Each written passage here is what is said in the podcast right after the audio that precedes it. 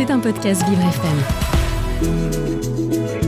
Vivre, c'est épatant, et s'ouvrir sur le monde, c'est hyper épatant. Carole Clémence et Samantha Bomzesser. Samantha, bonjour. Bonjour Carole. Alors, l'actu du monde, vous nous parlez d'un Bolivien qui a, survécu, euh, qui a survécu pendant un mois dans la jungle amazonienne. Oui, il s'appelle Jonathan Acosta, il a 30 ans et n'avait pas donné signe de vie depuis un mois. Il était parti à la chasse avec quatre amis dans la forêt amazonienne à la fin du mois de janvier et à un moment donné, il s'était éloigné de son groupe et s'était complètement perdu. C'est bête. Il avait alors marché pendant 40 km pour tenter de les retrouver, mais en fait, il s'est rendu compte qu'il tournait tout simplement en rond. Bon, au final, Jonathan Acosta a été retrouvé et secouru samedi dernier par des équipes de recherche et il a donc raconté son histoire dans les médias. Hmm, comment il a fait pour survivre? Eh bien, il a dû manger des insectes, il a aussi récupéré de l'eau de pluie dans ses bottes pour s'hydrater. Il a d'ailleurs raconté avoir demandé à Dieu qu'il pleuve et il a même déclaré que s'il n'avait pas plu la moitié du temps, il n'aurait pas survécu. Mais quand il n'y avait pas de pluie, eh bien, Jonathan Acosta a dû trouver des autres alternatives et il n'a malheureusement pas eu d'autre choix que de boire sa propre urine. Alors c'est vrai que ça fait pas rêver mais au moins ça lui a permis de survivre. Oui, oui, oui, très bien. C'est pas rare que des personnes se perdent et se retrouvent bloquées dans cette forêt amazonienne. Oui, par exemple, en 1981, un baroudeur irakien qui s'appelle Yossi Ginsberg avait passé trois semaines bloqué dans cette jungle. Son histoire avait d'ailleurs inspiré le film Jungle, sorti en 2017. Et puis, plus récemment, en 2021, un Brésilien, Antonio Senna, avait survécu dans l'Amazonie brésilienne après le crash de son avion de tourisme. Il, il avait écrit un livre, je crois. Oui, oui, oui, oui. Et euh, l'année dernière aussi, il y a eu deux enfants, les pauvres de 7 et 9 ans. Qui a... Ces deux frères, ils avaient passé 25 jours dans la jungle, mais heureusement, ils ont fini par être retrouvés vivants. Heureusement, on est petit hein, pour survivre Oui, tout seul. euh, ouais. Alors, beaucoup de survivants dans cette jungle amazonienne. Et oui, justement, en parlant de survivants, je vous parlais, vous savez, avant-hier d'un Dominiquais, Elvis François, qui avait passé 24 jours sur un bateau à la dérive et qui avait survécu Oui. grâce à du ketchup. Je vous disais aussi que la marque Heinz avait lancé un appel sur les réseaux sociaux pour le retrouver et lui offrir un bateau. Eh bien, sachez que c'est chose faite, Carole.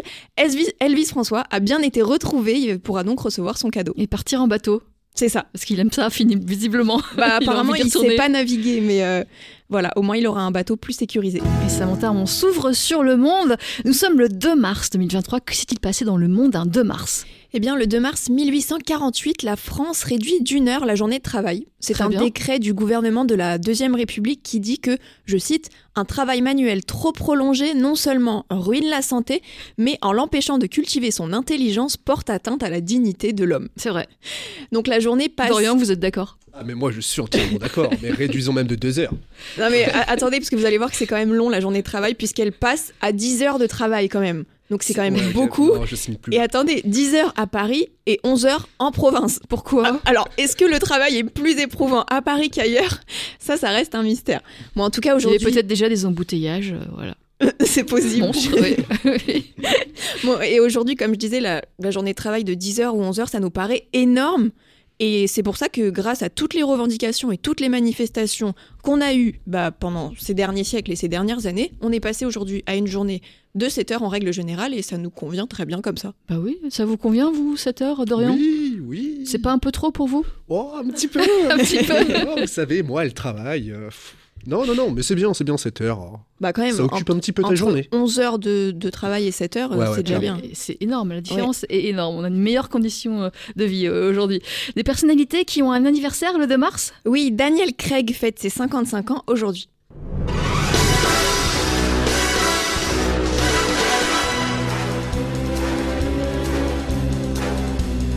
Alors Daniel Craig, c'est évidemment James Bond. Il a interprété ce rôle pendant 15 ans dans 5 volets de la saga et notamment dans Casino Royale, dans Skyfall et dans Mourir peut attendre, qui est le dernier en date.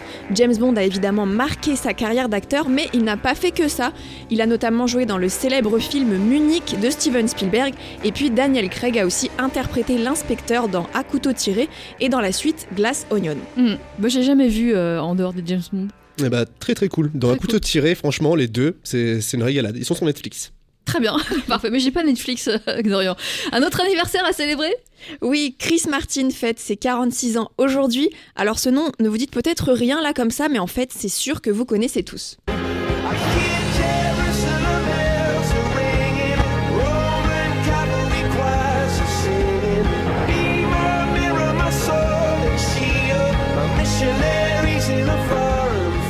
Martin c'est tout simplement le leader et le chanteur du groupe britannique Coldplay. Ce groupe de pop rock, pop rock créé en 1996 connaît un succès fou depuis ses débuts. En fait, il arrive toujours à se renouveler et à faire de nouvelles choses. C'est pour ça que ça marche aussi bien.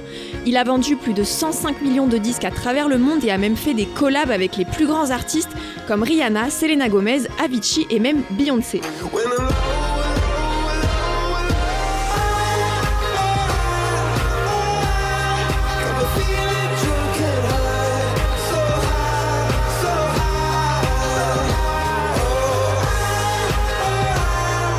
Coldplay, il est réputé pour faire des concerts de folie avec une scénographie exceptionnelle et une ambiance de dingue à chaque fois. D'ailleurs, c'est le premier groupe à avoir rempli le Stade de France pendant 4 jours de suite l'été dernier, tout en affichant complet pendant les 4 jours. Donc si on calcule au Stade de France, il y a 80 000 places. Si on les multiplie par 4, ça fait 300, 320 000 fans rien qu'en France à l'été dernier. Oui, rien qu'en France. Mais je pense qu'il y a beaucoup d'étrangers qui sont venus d'autres pays européens C'est pour, possible. euh, au Stade de France. C'était un podcast Vivre FM. Si vous avez apprécié ce programme, n'hésitez pas à vous abonner.